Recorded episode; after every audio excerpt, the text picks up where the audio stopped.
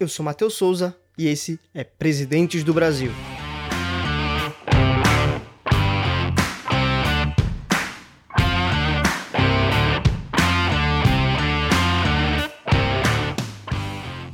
Você que está do outro lado do do fone de ouvido, você jovem que nos ouve, vai prestar a prova do Enem, né? A gente tem um curso de História do Brasil para você. O curso tá lá na Udemy. A gente vai falar sobre é, o processo colonial, é, a administração colonial, crise do sistema colonial, processo de independência, o, as monarquias, né? Principalmente o segundo reinado. Vai falar da era Vargas, da República Oligárquica, do, sobre o coronelismo, sobre a ditadura militar. A gente vai fazer um passeio aí sobre a história do Brasil. E você que está querendo aumentar mais o seu conhecimento, quer aprimorar mais os seus conhecimentos na área da história do Brasil, a gente tem esse curso para você um preço bastante acessível. E claro, como tá na Udemy, a Udemy sempre coloca é, promoções relâmpago lá dentro. Então, o link do curso tá na descrição desse podcast e não esqueça de comprar, beleza? Você que tá aí a fim de melhorar seus conhecimentos para fazer a prova do Enem ou algum concurso público, vai adorar esse curso. Beleza? Vamos para o podcast.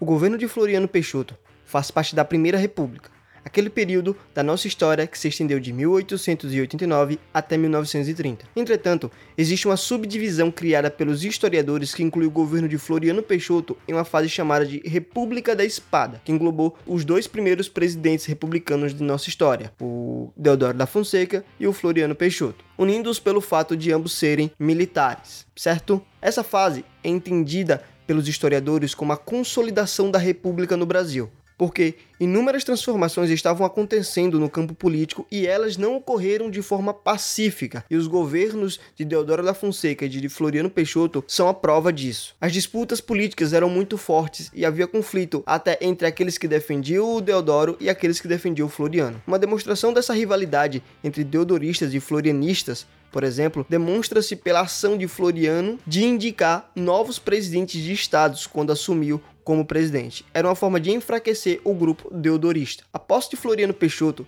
está diretamente relacionada à renúncia de Deodoro da Fonseca, que a gente viu lá no primeiro podcast sobre presidentes do Brasil sobre Deodoro. A crise entre o primeiro presidente e o legislativo e a possibilidade de uma revolta levaram o militar a renunciar a seu cargo. Com isso, no dia 23 de novembro de 1891, Floriano Peixoto, o vice-presidente do Brasil, foi nomeado como presidente. Essa oficialização buscava colocar fim à crise política e social em vigor, e Floriano o fez na base da imposição e do autoritarismo.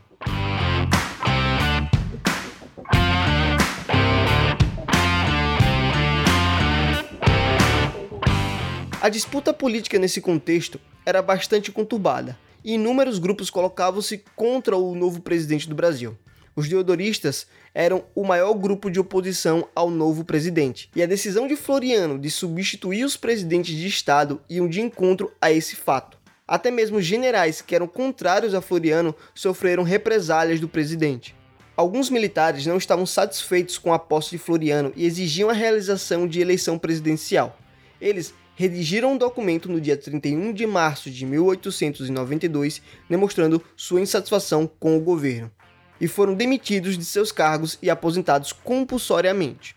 Floriano, por sua vez, contava com o apoio do Partido Republicano Paulista, o PRP, e daqueles que acreditavam que a solução para o país era a imposição de um governo autoritário que consolidasse a república e colocasse os monarquistas sob controle. Do ponto de vista constitucional, a posse de Floriano era ilegal, porque a Constituição de 1891, em seu artigo 42, definia que, se o cargo de presidente ficasse vago nos primeiros dois anos de governo, nova eleição deveria ser convocada. Mas, por uma questão de conveniência visando a estabilização do país, os parlamentares ignoraram a lei. Floriano tinha uma relação de proximidades com os membros do Legislativo, e isso fez com que os membros do Senado e da Câmara dos Deputados aprovassem a suspensão de seus trabalhos. Os políticos brasileiros, portanto, abriram mão de seu papel para que Floriano Peixoto pudesse governar o país de maneira centralizadora e autoritária. Mesmo demonstrando ser abertamente autoritário e centralizador, Floriano Peixoto era bem visto pela população da capital, o Rio de Janeiro. mas por conta de sua ação para conter os efeitos do encilhamento, a crise econômica que abateu o país durante a década de 1890. Ainda assim, nos meios políticos, a disputa era intensa e Floriano teve de lidar com diferentes grupos de oposição.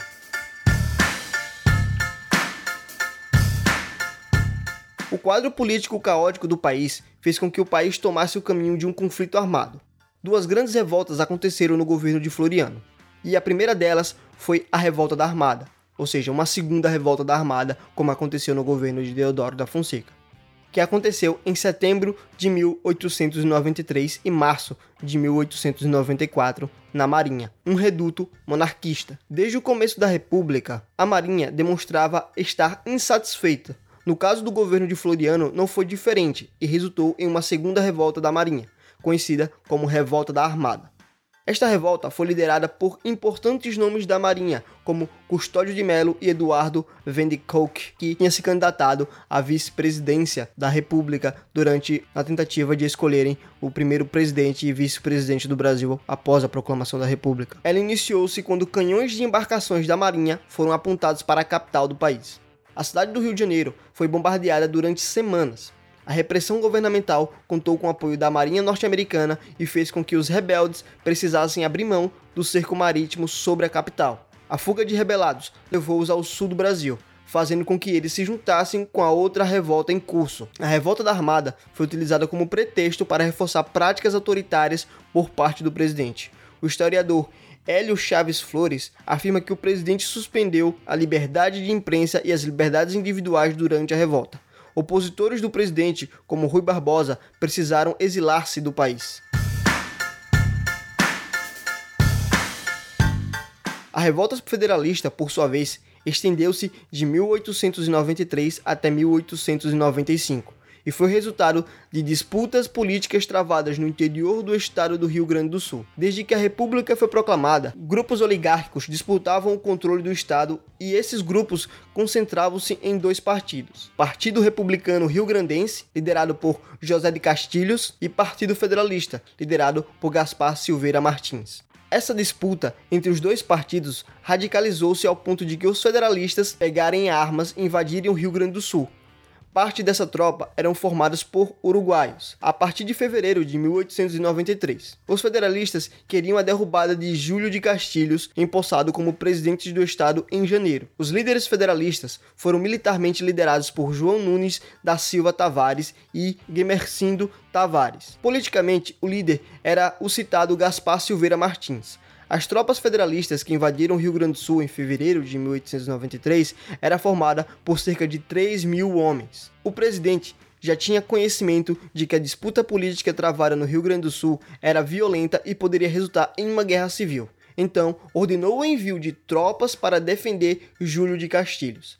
Na segunda metade de 1893, os federalistas conseguiram vencer muitas batalhas e assim eles conquistaram território o avanço dos federalistas permitiram que eles pegassem os estados de Santa Catarina e Paraná e conquistassem a capital desses estados, Desterro e Curitiba, respectivamente. Os federalistas passaram a almejar a conquista de São Paulo, e o presidente de São Paulo passou a organizar as defesas do estado. Os federalistas estiveram muito próximos de derrotar Floriano Peixoto e em meados de 1894 passaram a contar com o reforço dos envolvidos com a revolta da Armada.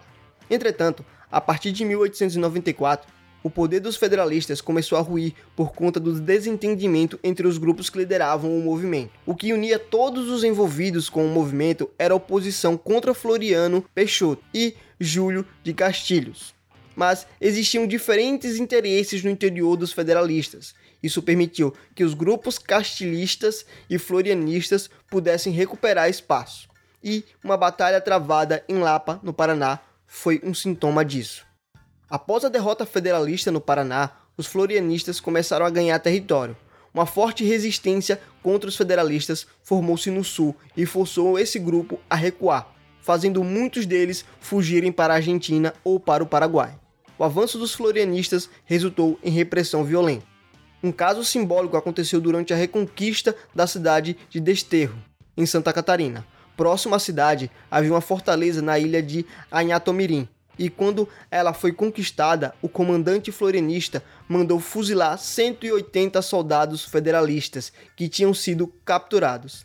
A liberação de Desterro fez com que a cidade fosse homenageada em nome de seu libertador. Desterro passou a chamar-se Florianópolis.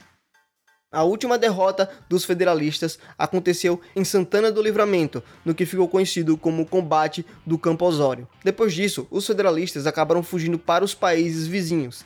Nesse momento, o presidente do Brasil já era Prudente de Moraes, mas a recuperação dos castilhistas e florianistas, iniciada em 1894, ficou marcada com uma ação encabeçada pelo presidente.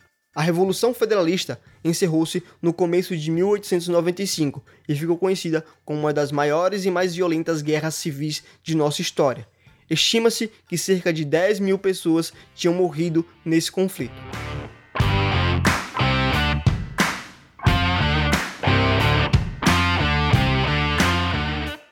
Floriano Peixoto permaneceu na presidência até novembro de 1894 Embora contasse com o apoio dos paulistas, esse grupo de oligarquias começou a organizar a sucessão presidencial do país e escolheu Prudente de Moraes para disputar a eleição daquele ano. O candidato paulista foi eleito com quase 90% dos votos. Floriano Peixoto transmitiu o poder contra sua vontade, tanto que não chegou a comparecer na cerimônia de posse de Prudente de Moraes. Ou seja, ele queria se manter por mais tempo no poder. Então, assim se encerra o governo de Floriano Peixoto. O governo envolvido é, em guerras lhe deu o título né, de Marechal de Ferro, resolver as coisas com brutalidade, com violência, que foi o caso que aconteceu na revolta da Armada, na segunda revolta da Armada e com a revolta federalista. Além disso, né, o, o, governo Floriano Peixoto ele também é marcado por alguns, algumas questões populistas, como por exemplo redução do preço da carne, é, redução do preço de aluguéis, né, o início do populismo no Brasil, né? Esse o início do início do início, né? Não era lossa que populismo, mas a gente já vê assim uma tentativa de agradar as massas, né? Com uma redução do preço é, dos aluguéis, né? Da moradias e do preço da carne, onde a pessoa poderia integrar a sua alimentação ali à carne e poder ter condições de alugar um, um local para poder passar um, por um tempo, certo? Então esse foi o governo de Floriano Peixoto.